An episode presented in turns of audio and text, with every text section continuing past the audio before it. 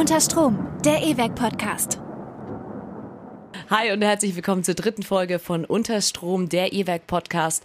Und eigentlich würdet ihr jetzt die charismatische Stimme von Holger hören. Den habe ich aber jetzt mir gedacht, zwei Folgen Holger reicht schon. Den schmeiße ich jetzt erstmal raus und lade mir dafür zwei andere ganz hervorragende Gäste ein. Nämlich äh, zwei Damen. Einmal die Lorena. Hallo. Und einmal die Verena. Hi. Stellt euch mal vor, ähm, wer ihr seid, was macht euch Spaß, was macht ihr im E-Werk so? Ja, also ich bin Lorena, ich bin jetzt seit 2013 im E-Werk, anfangs als Azubi zur Veranstaltungskauffrau und jetzt mittlerweile im Programmteam für Konzerte, Festivals, Lesungen im Booking, Vorproduktion und Durchführung tätig. Du bist quasi dann im Team, wo Holger auch arbeitet. Genau, ja. Also Holger ist der Abteilungsleiter und ich arbeite im gleichen Team. Und Verena, was machst du so? Ja, ich bin schon seit äh, 2009 im E-Werk. Ich erschrecke auch manchmal, wenn ich diese Zahl höre. Manchmal bewerben sich quasi gefühlt schon Menschen bei uns, die da geboren sind. Fast, nicht ganz. Ähm, und äh, bin da, habe angefangen mit ähm, dem gleichen, was ich eigentlich jetzt auch mache, nur dass wir jetzt eine eigene Abteilung sind. Und zwar geht es bei mir hauptsächlich um die Gruppen und Ehrenamtlich im Haus und um äh, Projekte und Kooperationsveranstaltungen mit ähm, ProtagonistInnen aus der Stadt und auch teilweise von der Stadt. Stadt ist ein großer Kooperationspartner, hat auch viele verschiedene Abteilungen. Bist du dann ursprünglich aus Erlangen oder kamst du auch von anders, woanders, anderswoher? genau, ich von, von draußen vom Walde, ähm, aus Nürnberg tatsächlich. Und ich pendel auch immer noch jeden Tag. Ähm, und äh, eingestiegen in die Branche bin ich mit einem ähnlichen Zentrum, nämlich mit dem ehemaligen KOM, dem heutigen Kunstkulturquartier in Nürnberg. Und äh, aber Lorena kommt nicht aus Erlangen, ne? Du kommst woanders her. Äh, ich bin damals äh, für die Ausbildung mit 18 Jahren hier nach Erlangen gezogen. Komme eigentlich aus der äh, Marburger Gegend, also Hessen. Genau. Ist das so ein Kulturschock, wenn man von außerhalb von Franken kommt? Naja, Kulturschock ist vielleicht ein bisschen übertrieben, aber ähm, ist schon ein bisschen anders hier, ähm, als es vorher irgendwie so in Hessen war. Aber ich glaube, ich habe mich jetzt so in den letzten ja, acht Jahren ganz gut eingelebt. Gut, du hast es ja nicht weit gehabt von Nürnberg, da ist der Kulturschock wahrscheinlich nicht so groß. Insgesamt nicht, nee. ähm, in der ersten Folge haben Holger und ich ganz viel so geplauscht über schöne Erlebnisse, Sachen, die man äh, wahrscheinlich nicht vergisst. Äh, er hat erzählt, äh, als er seine erste Saalshow gemacht hat und war so hui hui. Wie war das bei euch? So Erlebnisse, an die ihr euch erinnern könnt? Ja, ich kann mich noch sehr, sehr deutlich an mein erstes Konzert, meine erste Durchführung ähm, sozusagen am Abend erinnern. Das war Paradise Lost im Saal bei uns kann man sich jetzt auch schon gar nicht mehr vorstellen. Erstens so genremäßig wurde es ein bisschen weniger so um die, um die äh, metallischere Ecke und zweitens ne, ein Riesenkonzert im Saal. Aber auf jeden Fall, die Überforderung war gar nicht so sehr, ähm, dass das Konzert so groß war, sondern tatsächlich war meine erste krasse Situation, war das Catering. Ähm, und zwar hatten die im Rider damals stehen, dass sie gerne so Local Meat ähm, bevorzugen würden, wenn es das denn gäbe. Mhm. Und äh, dann sind wir da zum Koch vorher hin also mein Kollege Andi und ich, der mich da auch eingearbeitet hat, ähm, und haben gesagt, ja, äh, was kannst du dir denn da vorstellen? Und der Koch hat dann damals sich so ein bisschen Gedanken gemacht und dann hat er gesagt, hey, er macht Schäufele. Ja, ist ja, ist ja fränkisch, ne? Zünftig, fränkisch, Schäufele und so. Dann hat, hat er das da vorbereitet. Ich möchte nicht wissen, wie lange dafür für diese 16, 17, 18 oh. ungefähr war die Travel Party, wie lange er da gestanden ist in der Küche. Auf jeden Fall wurde es dann Zeit zum Essen. Und ähm, wir haben das Essen aus der Küche geholt. Das hat auch alles on time geklappt und so. Wir haben das da durchgefahren. Ich glaube, wir mussten sogar noch teilweise durch die Leute durch, die dann natürlich gejohlt haben, weil sie gesehen haben, oh mein Gott, da war nämlich das Backstage teilweise gesperrt und wir waren in so einem Nebenraum. Mhm. Ähm, also war schon sehr, sehr spannend. Und dann hatten wir das Essen endlich so, puh, hatten wir hinten. Und dann stand es da und die ersten Bandmitglieder sind auch schon so interessiert drumherum geschlichen und ähm, irgendwann kommt der Tourmanager um die Ecke, hebt so, hebt so den Deckel hoch und sagt so, das geht ja überhaupt nicht. Warum? Ja, also er hat gesagt, nee, also das, das kann doch keiner essen. Das, was, was ist denn das? Äh, das ist ja nur Fett. Äh, das ist ja, oh Gott, nee, das geht nicht. Also auf gar keinen Fall. Das essen wir nicht. Und es wirkte also erstmal war mir, ich war total geschockt. Ich wusste jetzt überhaupt nicht, was ich machen sollte. Und ähm, mein Kollege hat mich da damals schon so ein bisschen ins offene Messer rennen lassen, weil er mich in die Küche zurückgeschickt hat und mich darum gebeten hat, ähm, dass ich jetzt das dem Koch irgendwie verklappen muss, dass nee. diese Schäufele nicht akzeptiert werden. Naja, und Gott. dann bin ich da, bin ich da in die Küche gelaufen und habe gesagt, ähm, ne, so, also neue am Start und so, ne, mhm. überhaupt den Menschen erst einmal gesehen, so ungefähr. Oh und sagt dann so, äh, du, die wollen die Schäufele nicht essen, die wollen ein anderes Catering haben. dann ist erstmal eine Pfanne in die Ecke geflogen. ich hoffe, du standst nicht im Weg. Nein, er hat sie dezidiert nicht auf mich geschmissen, aber er hat die Pfanne äh, quasi in die Spüle gefeuert und war natürlich dementsprechend wirklich komplett oh fertig oh mit den Nerven. Ähm, es wurde dann auf die Schnelle, wie es halt so E-Werk typisch ist, noch schnell eine Lösung gefunden. Und ähm, ja, äh, sie haben halt quasi à la carte essen können, ähm, aus einer begrenzten Auswahl zwar, was halt schnell zu machen war mhm. und so mhm. weiter und so fort, aber es war dann ganz okay. Was aber wirklich lustig war am Ende noch, dass ähm, nach dem Konzert äh, von, der, von der Band mindestens noch vier, fünf Leute vorbeigekommen sind in die Kellerbühne und gesagt haben, hey, wo ist denn hier der Koch? Wir wollten uns entschuldigen dafür, dass unser Tourmanager so gemein war, so ungefähr. Und äh, ja, wir hätten es eigentlich schon gegessen und es sah total lecker aus, wollten wir nur sagen. Oh, das ist aber krass. Oh, ich hoffe, dein Erlebnis, Lorena, ist nicht so dolle schlimm. Ich sag mal so, meine erste Show, also wirklich so am allerersten Ausbildungstag, war jetzt ähm, also was waren damals ZSK? Also da hatte ich halt auch schon als jemand, der so mit Punkrock aufgewachsen ist, schon irgendwie echt Bock drauf, äh, auch direkt da zu arbeiten. Das war in der Tat dann am 31. August äh, 2013, also einen Tag vorm Ausbildungsbeginn. Und ja, ich wollte halt unbedingt mitlaufen. Ja, die Show an sich, also das war alles total nett. Das sind ja auch einfach nette Leute. Ich kann mich nur gut dran erinnern und ich glaube, das war jetzt in der ersten Folge vom Podcast auch schon mal Thema, dass ich mich halt einfach ähm, völlig hilflos ständig verlaufen habe im E-Werk. also ich hatte halt, ja, dadurch, dass ich jetzt einen Tag früher spontan dann da irgendwie mitgelaufen bin, äh, mir das Haus halt natürlich jetzt noch nicht so umfangreich angeschaut und dann gab es halt öfters so Situationen, dass ich halt von der Clubbühne irgendwie zum Bürotrakt geschickt wurde und ja, dann irgendwie den Ausgang aus dem Saal nicht gefunden habe, wo man jetzt ins Büro kommt und lauter solche Geschichten. Also das war das heißt, dass so alle Türen chaotisch. Ja, also ich habe da echt an dem Tag das E-Werk als Labyrinth schon ganz gut kennengelernt.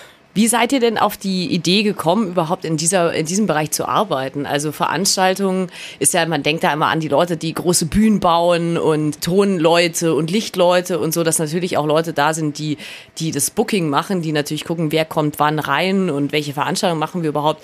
Das sieht man ja eigentlich so gar nicht, wenn man auf so Veranstaltungen äh, guckt. Na gut, ich meine, ich habe in der neunten Klasse, war das glaube ich, ein Schulpraktikum äh, als Veranstaltungstechnikerin gemacht und dann halt festgestellt, ähm, dass mir, glaube ich, schon eher, also dass mir die Technik vielleicht nicht ganz so liegt und es doch irgendwie ähm, cooler für mich persönlich halt wäre, ähm, ja, direkt mit KünstlerInnen halt irgendwie zusammenzuarbeiten, halt in irgendeiner Form, ja, halt im Bereich Booking und eben auch, ähm, ja, die ganze Orga eben drumherum halt zu arbeiten zu wollen. Und ich bin dann halt irgendwie mit, keine Ahnung, wie alt ist man da, 15, 16, dann halt auf diesen Job eben Veranstaltungskauffrau gestoßen. Habe dann halt auch in einem äh, Kulturzentrum in Marburg halt ein Praktikum in dem Bereich gemacht. Äh, der Waggonhalle Marburg, also es ist ein äh, Kulturzentrum, das doch recht theaterlastig mhm. ist. Und ja, dann, als ich dann endlich volljährig war, habe ich eben die Ausbildung zur Veranstaltungskauffrau gemacht. Und eigentlich so im Prinzip habe ich in meinem Leben noch nie was anderes als Veranstaltungen gemacht, so von 15 Jahren an bis halt heute. Das ist auch gut. Hast du mal was anderes gemacht, Verena, oder hast du auch immer nur in dem Bereich gearbeitet und wie kamst du da überhaupt rein? Ja, ich habe äh, tatsächlich mal was anderes gemacht im, im, Zwischendrin. Ich war mal, ich war mal bei einer Fernsehprogrammredaktion und habe äh, so eine Mischung aus, aus Redakteurin und Setzerin gemacht. Das war so ein Zwischenspiel, aber ähm, ja, in die, in die Branche reingerutscht bin ich auch durch einen kompletten Zufall. Ich habe ja ähm, soziale Arbeit studiert, also sogar noch der letzte Studiengang Sozialpädagogik, bevor er umbenannt wurde. Mhm. Und ähm, ich musste ein Praktikum machen. Und mir war klar, dass mir diese klassischen sozialen Bereiche überhaupt nicht liegen. Und dann habe ich halt gedacht, na gut, am ehesten finde ich mich vielleicht noch in Jugendarbeit oder so mhm. wieder. Und dann habe ich diesen Sozialatlas genommen und habe einfach mal so geblättert und habe dann gedacht, oh, okay, Jugendarbeit, mm, bin aufs K4 gestoßen. Also damals hieß es eben K4, das ehemalige KOM, Kunstkulturquartier. Und dann habe ich da mich beworben, habe dann festgestellt beim Bewerbungsgespräch, dass die überhaupt keine Jugendarbeit mehr machen. ähm, Ups. War erstmal ganz lustig, ja, weil das einfach so ein bisschen outdated war. Dann hat mir damals der, der Peter Hess gesagt, ja, okay, ähm, ja, aber du kannst ja trotzdem hier anfangen, so ungefähr. Und ich so, naja, klar. Und dann habe ich da halt angefangen und ähm, war da mehr so im Bereich Öffentlichkeitsarbeit auch. Also wir haben ein eigenes Programmheft damals dann auch rausgegeben und habe da aber eben einfach schon dieses klassische Booking-Geschäft mitbekommen.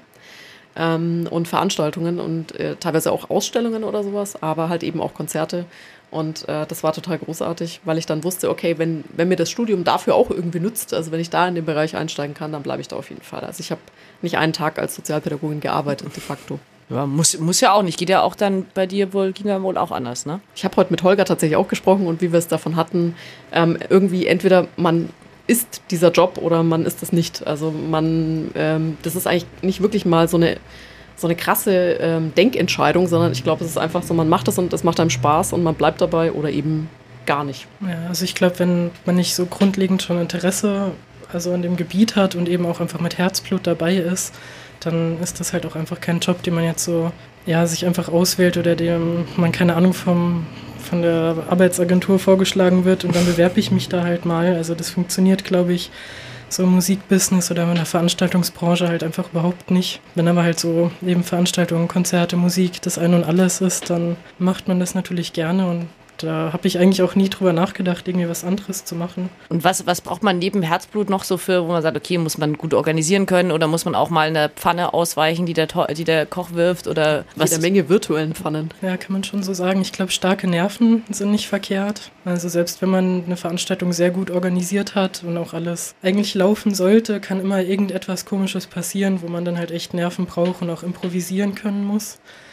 Definitiv. Also Problemlösungsstrategien muss man immer irgendwie im Kopf haben, auch wenn man nicht dran gedacht hat, dass man sie braucht. Äh, jederzeit kann irgendwas passieren. Von die Band steht im Stau äh, bis äh, der Trompeter schneidet sich in die Lippe bis äh, was auch immer. Ne? Also der, oder ich erinnere mich an das eine Slime-Konzert, als Menschen auf Skiern hier ankamen, was? weil sie das Konzert sehen wollen. Und man muss halt sehr, sehr flexibel sein. Man braucht auf jeden Fall ähm, also es ist, es ist ganz gut, wenn man Nachtmensch ist. Es ist keine Voraussetzung, aber die, die Stunden, die man so, äh, so in dem Beruf verbringt, sind halt doch mehr nachts und am Wochenende. Ähm, wenngleich sich es auch ein bisschen ändert jetzt mit der jeweiligen Tätigkeit. Ne? Also ich bin jetzt auch nicht mehr ganz so krass abends am Start, bin natürlich mehr tagsüber im Büro. Aber diese hohe Flexibilität zeitlich, die ist schon auch, glaube ich, ein großes Thema. Und jetzt haben wir ja eigentlich auch, sind wir heute tatsächlich in einer, in einer reinen äh, weiblichen Runde. Und das ist so tatsächlich so die Frage, die ich mir auch gestellt habe in dieser Branche. Wie ist das? Wisst ihr das so von wegen Aufteilung männlich-weiblich oder oder divers oder keine Ahnung? Oder ist das tatsächlich so, wie, wie man das von außen vielleicht ein bisschen wahrnimmt, dass das vornehmlich Männer sind? Also ich habe jetzt mal wirklich vor der Podcastaufnahme halt geschaut, wie es eigentlich so bei uns im E-Werk aussieht. Habe das auch mal so aufgelistet, wie es eigentlich aufgeteilt ist. Und man kann eigentlich schon so sagen, so in dem Bereich, in dem wir jetzt also arbeiten, in der Programmplanung, sind wir also sogar mehr Frauen als Männer in der Tat jetzt hier im E-Werk. Dagegen gibt es dann aber halt natürlich wieder Bereiche, wie jetzt zum Beispiel eben die Technik. Da sind halt, ähm, also überall, jetzt nicht nur im E-Werk, schon überwiegend Männer eben ähm, tätig. Ja, ich meine, es ist halt in den letzten Jahren ja auch viel gefördert worden, eben Frauen im Musikbusiness, in der Veranstaltungsbranche. Hm. Und ich denke, wir sind schon auf einem guten Weg, aber so gerade die großen Player oder eben auch die, die Leitungen, die Geschäftsführer und so weiter, die, das sind halt eben schon in den meisten Fällen noch Männer. Hat das damit zu tun mit dieser Flexibilität, obwohl ich mir, obwohl ich mir dann denke, okay, wenn du in der Führungsebene bist, dann bist du vielleicht auch gar nicht mehr so die Person, die, die so nachts viel arbeitet und am Wochenende, sondern dann ist gerade in der Führungsposition ist man dann doch viel auch eigentlich in einem geregelten Büro Betrieb, oder? Weil dann kann es ja auch nicht mehr damit zusammenhängen, dass man sagt, okay, eine Frau möchte vielleicht doch mal ein Kind bekommen und fällt dann irgendwie für ein bisschen aus und kann dann vielleicht nicht mehr einsteigen, weil es körperlich irgendwie ein bisschen äh, schwieriger ist. Manche Leute sind dann doch ein bisschen mehr oder weniger angeschlagen von der Schwangerschaft oder so, also rein körperlich gesehen. Das kann ja dann auch irgendwie nicht so ein Grund sein, oder? Wenn man in der Führungsetage, das ist ja dann, oder packt die Führungsetage auch an? Ähm, die, ja, natürlich packen die noch ein bisschen mit an, aber du hast schon recht, es würde eigentlich niemanden davon abhalten, jetzt gerade im Moment, also in unserer heutigen Zeit. Ich glaube tatsächlich, dass das jetzt noch so Altlasten sind, wie Lorena gerade schon angedeutet hat, dass einfach früher war das halt eher so ein typischer Männerjob, ähm, aus welchen Gründen auch immer. Ähm, und äh, ganz viel sind, äh, sind eben männliche Führungskräfte da reingewachsen, die jetzt aber auch viel in Rente gehen. Ne? Also das hm. sieht man an allen Ecken und Enden. Und ähm, was auch, finde ich, noch so ein, so ein äh, Phänomen ist jetzt äh, in der Zeit gerade, dass jetzt Leitungstandems gebildet werden. Also dass es nicht mehr den einen Oberguru, die eine Oberguri, was ist eigentlich die Mehrzahl, äh, gibt, sondern dass sich das teilweise oft wirklich dann die Nachfolgegenerationen ähm, einfach aufteilen und sagen, okay, hey, wir machen Vier-Augen-Prinzip, wir wir teilen uns die Leitung. Natürlich auch hängt viel daran, dass zum Beispiel Teilzeitkonzepte gefragt sind. Ähm, ne, ob jetzt wegen Familie oder grundsätzlich wegen okay. eigenem Wunsch, äh, dass man gerne halt nur 30 Stunden arbeiten möchte. Das sind jetzt einfach die Modelle der Zukunft. Also nicht mehr, ich buckel mich zu Tode mit 50 Stunden die Woche, sondern halt wirklich so eher ähm, aufgeteilte Konzepte. Ist euch das irgendwie mal aufgefallen oder, oder so, dass man sagt, okay, boah, in der Branche arbeiten ja vornehmlich Männer? Fällt einem sowas auf? Ähm, also man muss auch irgendwie so ein bisschen sagen oder zugeben, dass halt schon das Musikbusiness oder die Kulturbranche eben ähm, ein ziemliches Kumpelbusiness ist. Mhm. Also ganz viel basiert eben auf Kontakte, auf Freundschaften. Mit dem habe ich schon mal da ein Bier getrunken und deswegen kommt die Band hierher. Nicht nur, also es ist natürlich auch, äh, wird Ist auch professionell Arbeit. gearbeitet, aber es ist schon, also es ist schon so das Fundament, äh, wahrscheinlich sehr viele Jahrzehnte, auch lange vor meiner Zeit eben viel so gewesen und auch bei solchen ähm, Netzwerktreffen ähm, oder Showcase-Festivals wie dem Reeperbahn-Festival, da sieht man das schon auch, also dass das halt schon immer noch ein sehr großer Faktor ist. Also da ähm, war es halt, also es ist glaube ich auch erstmal so ein bisschen schwieriger oder es ist halt irgendwie schon noch nicht so etabliert, dass man da halt auf dieser Kumpelbasis dann als Frau halt auch einfach irgendwie reinkommt. Hm. Ähm, und das muss man sich halt schon auch einfach erarbeiten und eben ja. Ich glaube ich glaub auch, dass es da Frauen durchaus schwerer haben. Ne? Also wenn, wenn jetzt irgendwie so ein, in Anführungszeichen, der männliche Kumpel dann äh, zur Klüngelei dazukommt, ähm, ist, geht es gefühlt immer leichter und easier, als wenn man dann als Frau mit einsteigt. Ich glaube, das ist immer noch so ein bisschen Problem des Ernstgenommenwerdens. Also Hm. ähm, vielleicht hilft dazu auch nicht unbedingt dazu, dass man, dass die Rollenverteilungen dann auch beim, beim Veranstaltungsdurchführen häufig immer noch so ein bisschen so verteilt sind, dass selbst wenn jetzt das Team äh, irgendwie drei Frauen, fünf Männer oder was auch immer an dem Abend sind, dass dann die Frauen sich tendenziell eher ums Catering kümmern und so. Ne? Also da, dass da die Aufgaben manchmal doch immer noch nicht ganz gerecht verteilt werden.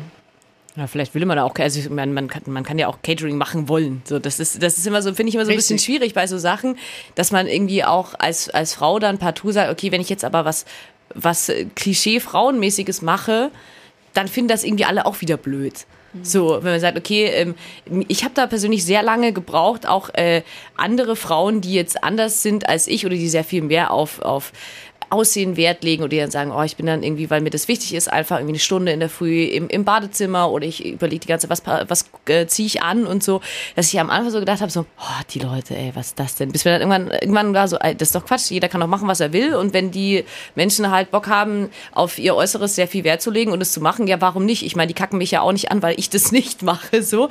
Und dass man als Frau manchmal auch so ein bisschen gezwungen wird, eben genau die Sachen zu machen, die eben nicht typisch Frau sind irgendwie. Beziehungsweise man muss sich dann rechtfertigen, wenn man gerne Sachen macht, die so mit diesem Frauenklischee irgendwie angebandelt sind, habe ich manchmal das Gefühl. Ja, es, es ist auch das Ding, ähm, wenn die, äh, die beteiligten Frauen an der Veranstaltung drauf kommen von vornherein und sagen so, hey, ich würde aber gern, ne, ich will aber gern hier irgendwie jetzt ein bisschen heute Roadie machen und äh, ich will mit laden und ich will was auch immer. Das ist ja, da spricht auch überhaupt nichts dagegen. Es würde eigentlich auch niemand sagen so, nee, machst du nicht. Ich meine, gut, wenn jetzt irgendwie was extrem Schweres irgendwie zu heben ist, klar, ist nochmal was anderes vielleicht.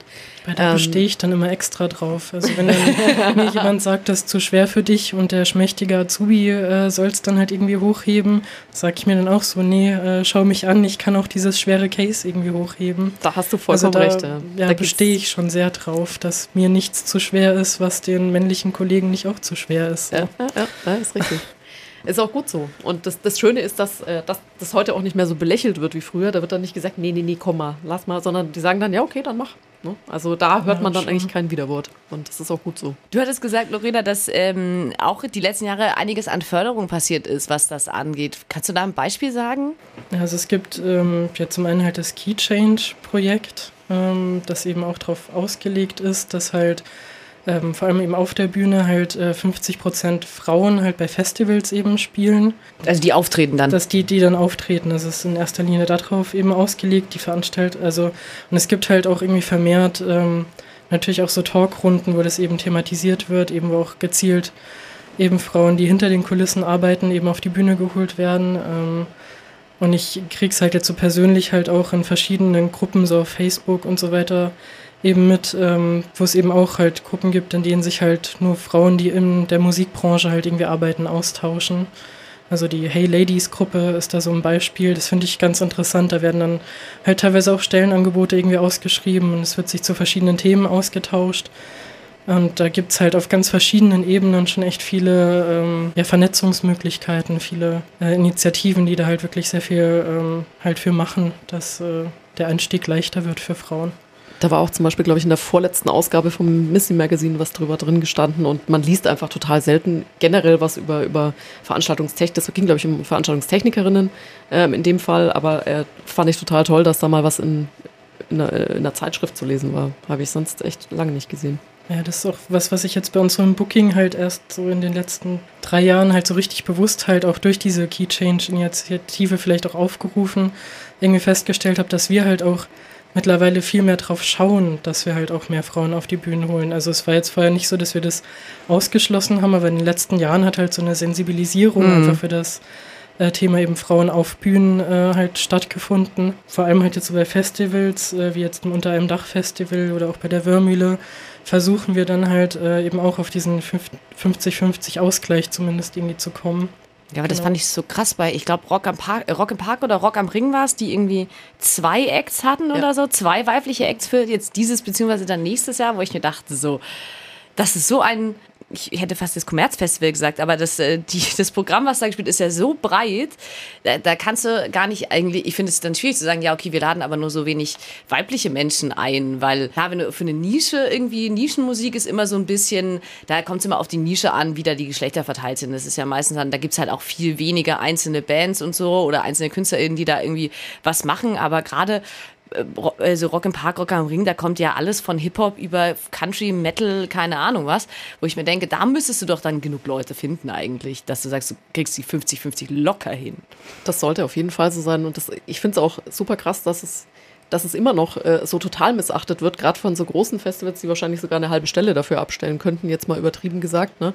Ähm, aber was ich schön finde daran, ist, äh, dass in den Kommentaren unter den ersten Bekanntgaben der Bands äh, dann doch schon auch gleich mal drunter steht, ja, und wo sind die Frauen hier? Also, was ist denn das schon wieder hier für ein Piep-Piep-Piep-Verein? Ja, für mich zieht halt auch irgendwie dieses Argument, es gibt zu wenige weibliche Acts überhaupt nicht mehr. Also da gibt es halt schon echt ähm, auf jeden Fall genug. Es gibt halt aktuell vielleicht noch nicht so viele, die jetzt äh, in der Lage wären, halt Rock am Ring, Rock im Park zu headlinen. Mm, das ja, mag stimmt, sein. Okay. Es gibt einige, also aber das ist wahrscheinlich dann schon wieder irgendwie so ein Bereich, der halt dann schwieriger ist, aber liegt halt auch einfach dran, dass eben auch im unteren Bereich momentan keine Frauen oder ja, wenige Frauen halt irgendwie da spielen. Und was eben eigentlich äh, ja in unserer Veranstaltung, äh, in unserer Verantwortung als VeranstalterInnen halt irgendwie liegt, eben auch weibliche Acts eben mit aufzubauen. Das dann halt in ein paar Jahren eben auch mehr ähm, Headliner Potenzial habende weibliche Acts auf den Bühnen zu finden sind. Das funktioniert im Kleineren sogar schon ganz gut, wo man Einfluss nehmen kann. Also ähm, ich habe ja vorhin erwähnt, dass ich oft mit der Stadt zusammenarbeite und äh, die haben da zum Beispiel jetzt meistens auch überhaupt keine Leidenschaft, was das für eine Band ist. Die sagen nur so, naja, das soll halt was Tanzbares sein oder wie auch immer. Das heißt, da hat man sehr, sehr viel Freiheit zu gestalten meistens. Ähm, und da kann man total beeinflussen, ähm, weil die dann oft auch Folgeaufträge bekommen und dann halt auf anderen städtischen Veranstaltungen spielen. Das ist zwar jetzt nur ein kleiner Ausschnitt, aber man kann da durchaus Einfluss nehmen. Und ich glaube, gerade bei den, bei den großen Geschichten, ich finde super, dass wir das zum Beispiel jetzt bei unseren Festivals wirklich immer im Auge haben und dass das so ganz automatisch schon geht. Also niemand hinterfragt das mehr oder vergisst das eigentlich auch mehr. Ne? Also es ist, ja, eigentlich echt seit zwei, drei Jahren immer konstant. Ich meine, wir, wir versuchen es, es klappt halt teilweise auch nicht immer, so wie jetzt, ähm, wenn man jetzt so ein Festival hat wie unter einem Dach, also das ist schon einfacher möglich, wenn man da jetzt halt eben ein ähm, ja, richtiges Festival-Line-Up zusammenstellt, eben einen Tag mit mehreren Acts. Bei der Kulturinsel Wörmühle ist uns leider halt dieses, äh, die 50% Beteiligung an weiblichen Acts nicht gelungen, weil ähm, ja jetzt, wo es wieder losging, so in der äh, Corona-Krise und plötzlich wieder Open-Air-Veranstaltungen waren, äh, ja, wurden halt irgendwie alle Acts, die irgendwie in der Größenordnung spielen, halt angefragt. Und wir haben auch ja, viele Anfragen auch an weibliche Acts irgendwie rausgeschickt und dann hat es aber terminlich nicht hingehauen oder finanziell nicht hingehauen. Das sind schon auch Faktoren, die ich auch immer wieder von anderen KollegInnen halt irgendwie höre. Ähm, die spielen halt schon mit rein. Also da ist es dann doch kein Wunschkonzert. Und es muss dann halt auch eben terminlich und finanziell irgendwie passen, aber ähm, es ist, denke ich, aber einfach schon wichtig, es zumindest zu versuchen. Hm, das ist auf jeden Fall, also ich glaube auch, dass das Bewusstsein mittlerweile einfach da ist, dass die Leute da auch irgendwie Bock drauf haben und sagen, sie sind gleichstellungsmäßig unterwegs und das ist ja irgendwie, wie man die dann, wie man das auch nennt, ist ja eigentlich wurscht, ne? aber dass man sagt, okay, komm, wir spiegeln das jetzt mal wieder, was draußen eigentlich auf der Straße rumläuft von, von der Art von Leuten so. Ja. Es ist auch kein Wunder, dass es jetzt erst so ein bisschen anfängt, also gerade auch wenn man den DJ-Bereich anschaut. Mhm. Ne? Äh, da war es ja auch irgendwie vor ein paar Jahren noch kaum so, dass sich irgendjemand, äh, den ich jetzt zum Beispiel gekannt hätte aus, meine, aus meiner damaligen Peer Group, getraut hätte, irgendwie mal aufzulegen. Das ist heute komplett anders. So. Da das sind irgendwie alle am Start auf einmal. Das finde ich total schön. Also an der, an der Branche, finde ich, sieht man es besonders deutlich. Oder ich zum, persönlich zumindest. Ja, ich habe auch letztens gehört, also weil ich habe äh, tatsächlich einen anderen Podcast gehört, den X und Y Podcast, da geht es auch um Feminismus in den Medien und so weiter. Und die haben auch eine Folge gemacht über DJ und Auflegen und so. Und die haben zum Beispiel gesagt, dass äh, die Leute das gar nicht wollen, dass man sie DJ nennt, sondern die wollen auch DJ genannt werden. Das wusste ich auch, wo ich, wo ich mir dachte, so, naja, das sagt man halt, weil es ist dann gegendert oder so und heißt, nee, wollen wir gar nicht so, okay. Das ist eine relativ neue Entwicklung noch mhm. ähm, und ich hätte, das, ich hätte das vor drei Jahren auch immer noch locker gesagt, auf jeden Fall, oder vor zwei Jahren vielleicht sogar noch und ne, man muss jetzt natürlich schon immer ein bisschen anders denken. Aber naja, deswegen kann man ja auch fragen, wenn ich dann, wenn dann jemand sagt, hey, pass auf, nenn uns nicht DJ, dann sage ich halt, ja, okay, dann halt nicht. So. Ganz genau. Es, es, ist nur wichtig, dass darüber gesprochen wird. Das finde ich auch. Also ne, oft weiß man es dann ja selber gar nicht, aber warum jetzt genau? Ne? Also in dem Fall habe ich es auch erst nicht ganz verstanden, so warum jetzt eigentlich und dann aber eigentlich hm, ne, so mit ein bisschen Nachdenken und einer Nachfrage. Und wenn das alle machen würden, wäre es auch gar nicht mehr so, so holperig für viele. Mhm. Und da, da komme ich gleich nochmal auf ein anderes Thema nachfragen, weil tatsächlich diese Gruppen und das Programm, was du so jetzt äh, gerade als dein Hauptjob äh, ist. Unsere Abteilung heißt Projektbüro, genau. Und wie gesagt, ist der eine Teil eben die Arbeit mit Gruppen im Haus, ähm, Ehrenamtlichen im Haus. Und genau, was habt ihr da so für, für Gruppen im Haus? Der Kneipenchor, den wir in der letzten Folge da hatten, die sind ja quasi eine der Gruppen. Und was, was gibt es da noch alles? Also es gibt noch die äh, Kontakt-Impro-Gruppe, ähm, um mal eine zweite relativ neue Gruppe zu nennen. Ähm, wird angeleitet von zwei Frauen und einem Mann an unterschiedlichen Orten, teilweise jetzt auch auf der Würmele wahrscheinlich im Sommer noch ein bisschen, ähm, dann auch wieder bei uns im Haus. Dann haben wir die Töpfergruppe, die dürfen jetzt wieder töpfern auch? Die dürfen jetzt wieder töpfern. Ähm, die sind nämlich ausgelagert im Kulturpunkt Bruck und die haben ein eigenes Hygienekonzept und waren jetzt eben schon, schon durchaus bereit, dass es wieder losgeht. Und ähm, die liegen jetzt wieder dann haben wir noch ähm, eine Akrobatik- und Jongliergruppe. Und da gibt es zum Beispiel jetzt auch gerade ganz großes Interesse. Da gab es auch an der Uni wohl eine, eine Gruppe, mhm. ähm, die sich da jetzt auch ein bisschen mit integriert, äh, die dann zusammenwachsen. Und die planen auch eine große Convention, was jetzt aber wahrscheinlich aufgrund Corona erst äh, 22 stattfinden kann. Ja, dann können Sie noch ein bisschen, bisschen üben, vielleicht, wenn Sie, wenn Sie noch neue Leute in die Gruppe integriert haben und so, dann ist vielleicht auch nicht. Ganz genau, ja. So. ja also Sie ergänzen jetzt quasi ein bisschen ähm, einen Show-Effekt. Also mhm. nicht mehr nur das Training sozusagen für sich selbst, sondern äh, die machen dann tatsächlich auch Shows und planen Shows. Vor allem, ich glaube, die sind dann wahrscheinlich auch nicht so, wenn sie Akrobatik machen, gar nicht so kontaktlos, oder? Könnte ich mir vorstellen. Nee, das ist natürlich nicht kontaktlos. Ähm, deshalb äh, ist es jetzt auch gerade sehr begrenzt, was mhm. da möglich ist. Und die haben jetzt auch gerade aktuell jetzt in dieser Woche noch nicht gestartet. Die legen jetzt dann erst los. Mal schauen, vielleicht gibt es ja sogar noch die ein oder andere Änderung in eine positive Richtung. Ja, das geht ja in letzter Zeit immer sehr häufig so, dass es dann irgendwie, ich weiß noch, wir hatten uns auch irgendwie mal unterhalten, glaubst du, die Wörmühle findet statt? Und ich sagte, ja, ich denke schon, der Sommer kommt so und ich hatte recht. Ja, zum Glück. Also ich war sehr lange sehr pessimistisch und habe nicht dran geglaubt, dass äh, dieses Jahr noch Veranstaltungen stattfinden. Aber ja, ich meine, jetzt ist seit Anfang Juni der Biergarten geöffnet. Die Wörmühle findet statt läuft doch jetzt langsam alles wieder an. Ich habe so ein bisschen Déjà-vu zu letztem Jahr. Ne? Also auf einmal ist Corona quasi weg mhm. und es geht alles wieder los. Und ich habe jetzt schon ein bisschen Angst, dass im Herbst genauso wird. Aber bin eigentlich auch positiv gestimmt. Ich glaube, wir haben das olle Ding endlich besiegt. Und äh, wie war das dann? Also äh, Holger und ich hatten die letzte Mal schon irgendwie darüber gesprochen, wie so fürs E-Werk und fürs Haus war. Wie war denn so Corona für die Gruppen, so für, die du jetzt irgendwie gerade aufgezählt hast? Die konnten ja da wahrscheinlich auch gar nichts machen. Und ich meine, Töpfe und Akrobatik stelle ich mir jetzt schwierig vor über Zoom. Ganz genau, ja. Also es gab Gruppen, ich sag mal wie jetzt die Wortwerk-Autoren, Autorinnengruppe, die haben das einigermaßen gut hingekriegt, natürlich über Zoom. Das geht. Die, die aber schreiben schon, und lesen und so, ne? Ja, genau, genau. Ähm, also die haben sich gegenseitig quasi Texte vorgelesen und dann drüber diskutiert und so weiter. Das geht natürlich relativ gut. Aber ähm, ich sag mal, selbst eine, eine, eine Spielegruppe, wo ja vielleicht theoretisch irgendwie technisch Möglichkeiten ähm, bestünden, mhm. selbst die ähm, haben dann auch eher das ins Private verlegt und haben dann ähm, sozusagen sich Spiele ausgeliehen ähm, aus dem E-Werk, haben die halt privat in ihre jeweils erlaubten Haushaltsgruppen mhm. mitgenommen und äh, haben dann da so ein bisschen weitergemacht. Ja, und wie gesagt, also alle waren schon noch irgendwo da, aber in sehr, sehr kleinen Gruppen und im privaten Raum letzten Endes. Und ähm, ab da, wo es wieder ging, natürlich dann auch mal wieder im Freien. Ähm, ja. Das ist schon klar, ja. Sie haben die Zeit sage ich mal, sehr tapfer überstanden, was ich so mitbekommen habe und freuen sich einfach auch wahnsinnig, wenn sie jetzt wieder loslegen können. Wie kann ich mir das vorstellen? Also was, die kommen quasi, kriegen hier die, die Gruppenräume, die oben sind, zur Verfügung gestellt, wenn man, oder, oder den Saal in dem Falle für die Akrobatik. Also rein theoretisch so vor Corona haben die, haben die jeweils ihre Räumlichkeiten gehabt, in denen sie ähm, agiert haben, wobei sie da auch schon immer ein bisschen Flexibilität Flexibilität zeigen mussten, weil ich sage jetzt mal, wenn im Saal ein großes Konzert war, dann sind halt ähm, die Jongleure und, Jong und Akrobatinnen äh, die Clubbühne einfach ausgewichen. Ne? Mhm. Die Spielegruppe war in den Gruppenräumen oben ähm, und hat da gespielt. Das ist natürlich jetzt während Corona ungut, weil es zu klein ist von ja. den Räumlichkeiten, auch wenn es nur um relativ wenige Personen geht. Ne? Da kommen jetzt nicht 50 Leute am Abend, sondern dann halt mal eher 15 oder 20. Ähm, aber auch für die wäre das jetzt schon zu klein, deswegen sind die momentan dann bei uns in der Etage 1. Ne? Also es ist, äh, fängt jetzt eben wieder an, ähm, der Herbst und äh, oder der Gruppensommer und wir müssen einfach gucken, wie wir da möglichst flexibel bleiben und auch teilweise vielleicht auch eben noch Außenflächen mitnutzen, was irgendwie geht, weil die Leute natürlich auch schon sehr viel Lust auf draußen haben momentan ähm, und gar nicht unbedingt rein wollen. Deswegen ähm, proben viele einfach auch auf eigene Faust draußen oder wie gesagt, äh, machen Kontaktimpro draußen oder sonst irgendwas und kommen dann später wieder zu uns zurück wenn eine Band zu euch kommt, da gibt es ja quasi so ein, so ein Heftchen, das heißt ja Technical Rider, glaube ich, ne, was die so mitschicken, ihre Anforderungen und alles. Was war das Absurdeste, was da jemals drin stand? Kann alles ja, ein Essenswunsch oder vielleicht Ahnung wollten mehr, die. wie viele Rider ich schon bearbeitet habe, gelesen habe. Und da steht natürlich ja alles Mögliche äh, an Wünschen drin. Also mir, mir, fällt, mir fällt eins ein. Ähm, und zwar stand da drauf ein Salat Nicoise oder Thunfisch.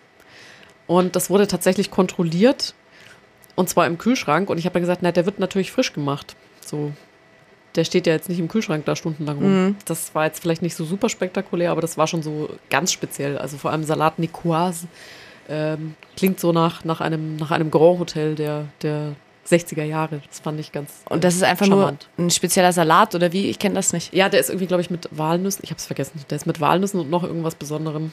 Bitte, bitte nicht verurteilen. Ich habe das Rezept nicht mehr im Kopf. Ah, und äh, ich weiß noch eine ganz nette Geschichte. Und zwar, ähm, soll man den Bandnamen dazu sagen, wenn es was nicht so, nicht so krasses war? Einfach nur, wenn also, man selber ähm, ein bisschen. Wie du möchtest. Du, du, musst halt entscheiden können, ob du dann später irgendwie ob ich dann später Ärger, Ärger bekomme. Natürlich. Nein, also diese Zutat steht tatsächlich bei mehreren Bands auch auf dem Rider. Mir ist es halt bei einer speziellen passiert. Und ich erzähle jetzt mal trotzdem ohne Namen. Ähm, und zwar stand da auf dem Rider Fenchelhonig. Und ich dachte dann so, hm, okay, wo kriege ich denn her? Dann bin ich erst ins Kaufland gelaufen, habe da in der Honigabteilung geguckt und habe gedacht so, oh Mann, na okay, die haben irgendwie nur, was weiß ich, Lindenblüten, Waldhonig und so weiter und so fort. Okay, dann bin ich irgendwie nach Nürnberg in den Karstadt, in den Spezialitätenladen und habe dann da in der Feinkostabteilung rumgesucht, ob es irgendwie Fenchelhonig gibt, weil es wäre jetzt auch ein Item gewesen, sag ich mal, was jetzt wahrscheinlich nicht so wahnsinnig teuer sein kann. Das heißt, das hätte man schon hm. abliefern können. Es war halt nur sehr speziell.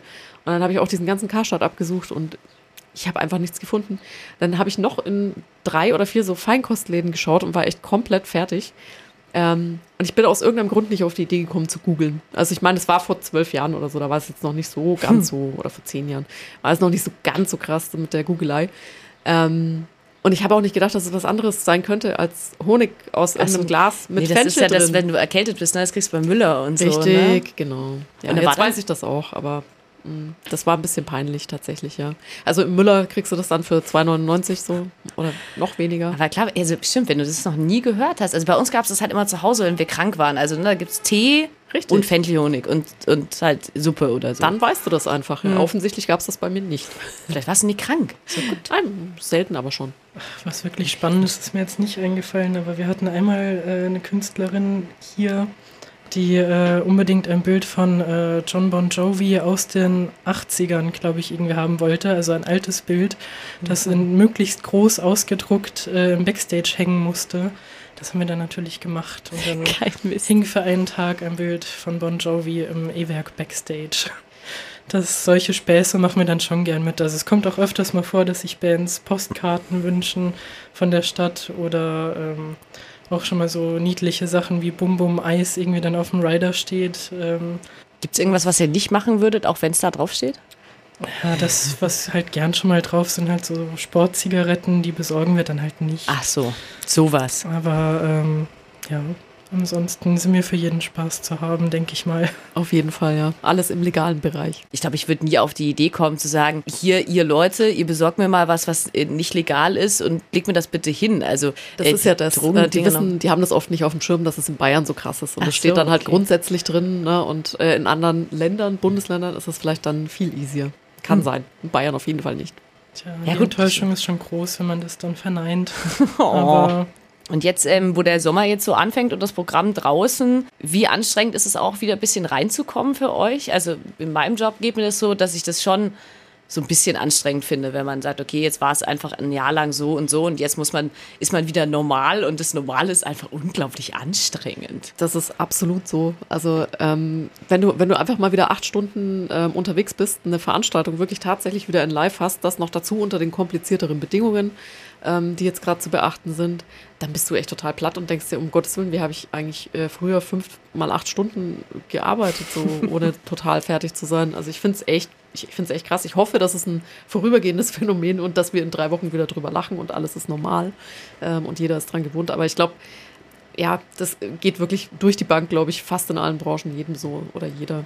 Also zumindest ähm, ja, wenn man nicht eh durchgearbeitet hat, wie jetzt die Krankenpflegerin oder die Ärztin oder was auch immer. Ja, kann ich mich nur anschließen. Also ich meine, dadurch, dass ich halt auch in der Öffentlichkeitsarbeit äh, so arbeite, war es jetzt schon so, dass ich auch permanent arbeiten konnte und jetzt nicht irgendwie in 100% Kurzarbeit oder so war. Also das war jetzt in allen Bereichen so, das war ja bei dir, Verena, nicht anders, ähm, ja. dass wir schon die ganze Zeit halt eben geplant haben und gearbeitet haben. Aber jetzt, wo es halt wirklich so wieder ähm, richtig losgeht, dass man halt wirklich wieder konkret eine Veranstaltung plant und nicht nur absagt und verschiebt. Ja, das ist schon auf jeden Fall halt äh, ja einfach großartig, halt wieder wirklich was Handfestes dann auch irgendwie zu machen, nach sieben Monaten dann auch mal wieder dann wirklich eine Veranstaltung, die man geplant hat, irgendwie stattfinden lassen zu können. Und ja, es war auch irgendwie, also es ist, glaube ich, bei allen irgendwie äh, ja, noch so ein bisschen holprig. Also ähm, habe ich halt zum Beispiel bei einem Stream, den ich betreut habe mit Sarah Lesch, äh, haben wir das auch so gegenseitig gemerkt. So, ich war auch so, so, oh Gott, wir spielen heute ein Konzert, wie geht das denn? Und ich war so, oh Gott, ich betreue heute ein Konzert, wie ging das nochmal? ähm, aber es sitzt natürlich nach so vielen Jahren und ähm, das ja, hat dann einfach super viel Spaß gemacht ich finde, es war auch äh, sehr, sehr schön ähm, oder ist jetzt gerade aktuell sehr, sehr schön, die Kollegen einfach wieder so nach und nach mehr zu sehen. Ne? Ähm, und einfach mal wieder Hallo zu sagen nach so vielen Monaten, weil teilweise hat man sich dann echt fünf, sechs, sieben Monate nicht gesehen. Wir haben ja im Impfzentrum teilweise gearbeitet, teilweise nicht. Natürlich hat man da dann den einen oder anderen Kollegen, die eine oder andere Kollegin mal wieder gesehen. Aber ja, war schon lang. Also der Biergarten hat ja aufgemacht wieder, Sommersitz. Dann ist die Wörmühle. Dann gibt es auch noch Take a Seat. Habe ich noch irgendwas vergessen, was demnächst so ist? Veranstaltungsmäßig? Ja, ist jetzt in erster Linie halt erstmal Open-Air-Programm ja. eben angesagt. Also genau, dann halt der Biergarten und die Wörmühle.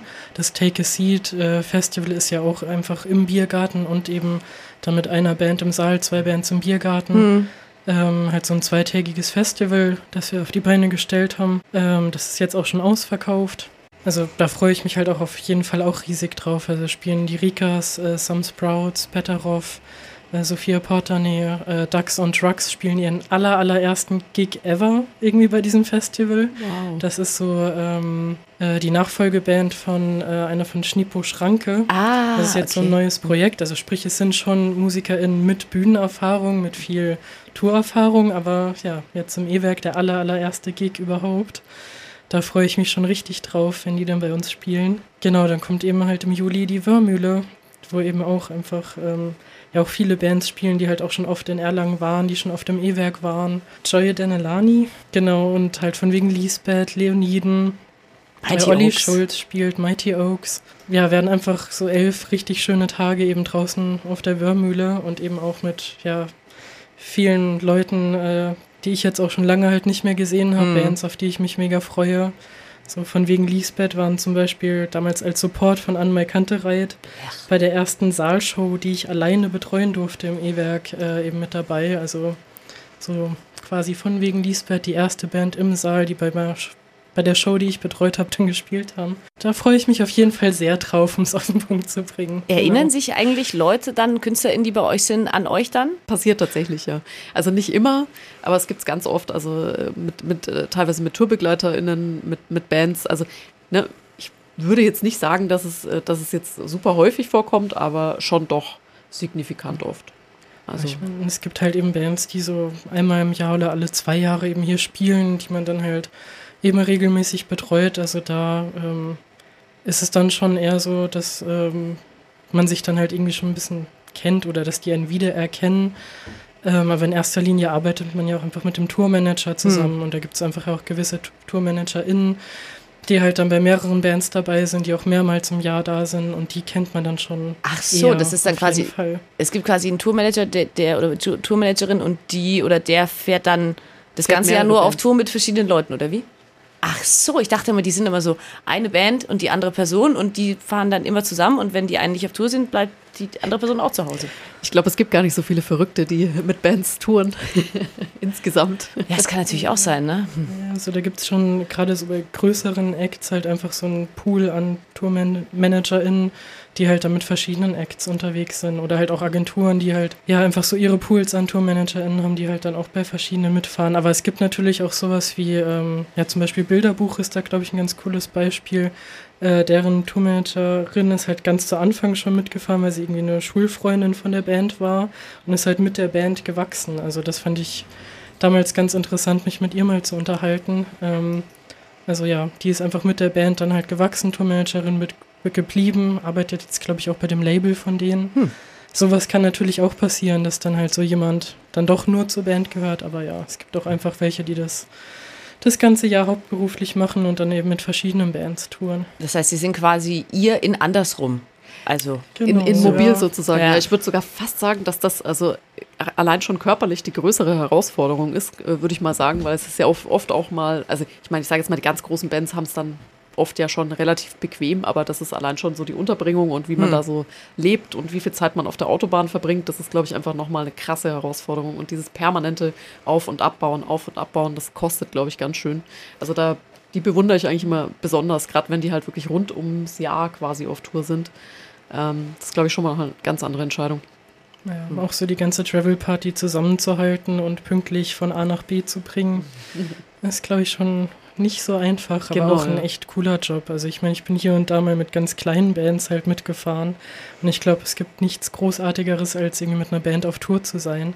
Also es macht schon auch eine Menge Spaß, denke ich. Ich meine, gut, im großen Level, auf so einem großen Level, wie das jetzt bei Bands, die im Saal spielen, irgendwie ist, das habe ich jetzt auch noch nicht aus erster Hand als Tourmanagerin irgendwie miterlebt. Also es ist schon ein harter Job, wie Verena schon gesagt hat. Und aber es ist auch schön, dann halt immer wieder die gleichen Leute halt mit verschiedenen Bands halt mhm. halt hier willkommen mhm. zu heißen.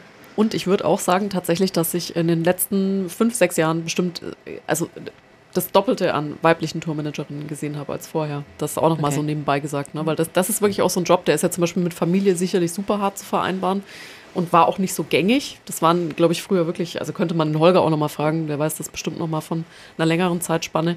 Ähm, aber da habe ich echt das Gefühl, dass es auch wieder viel mehr jetzt gibt. Ich glaube, da wird auch mehr so professionalisiert, also soweit ich das jetzt beurteilen kann.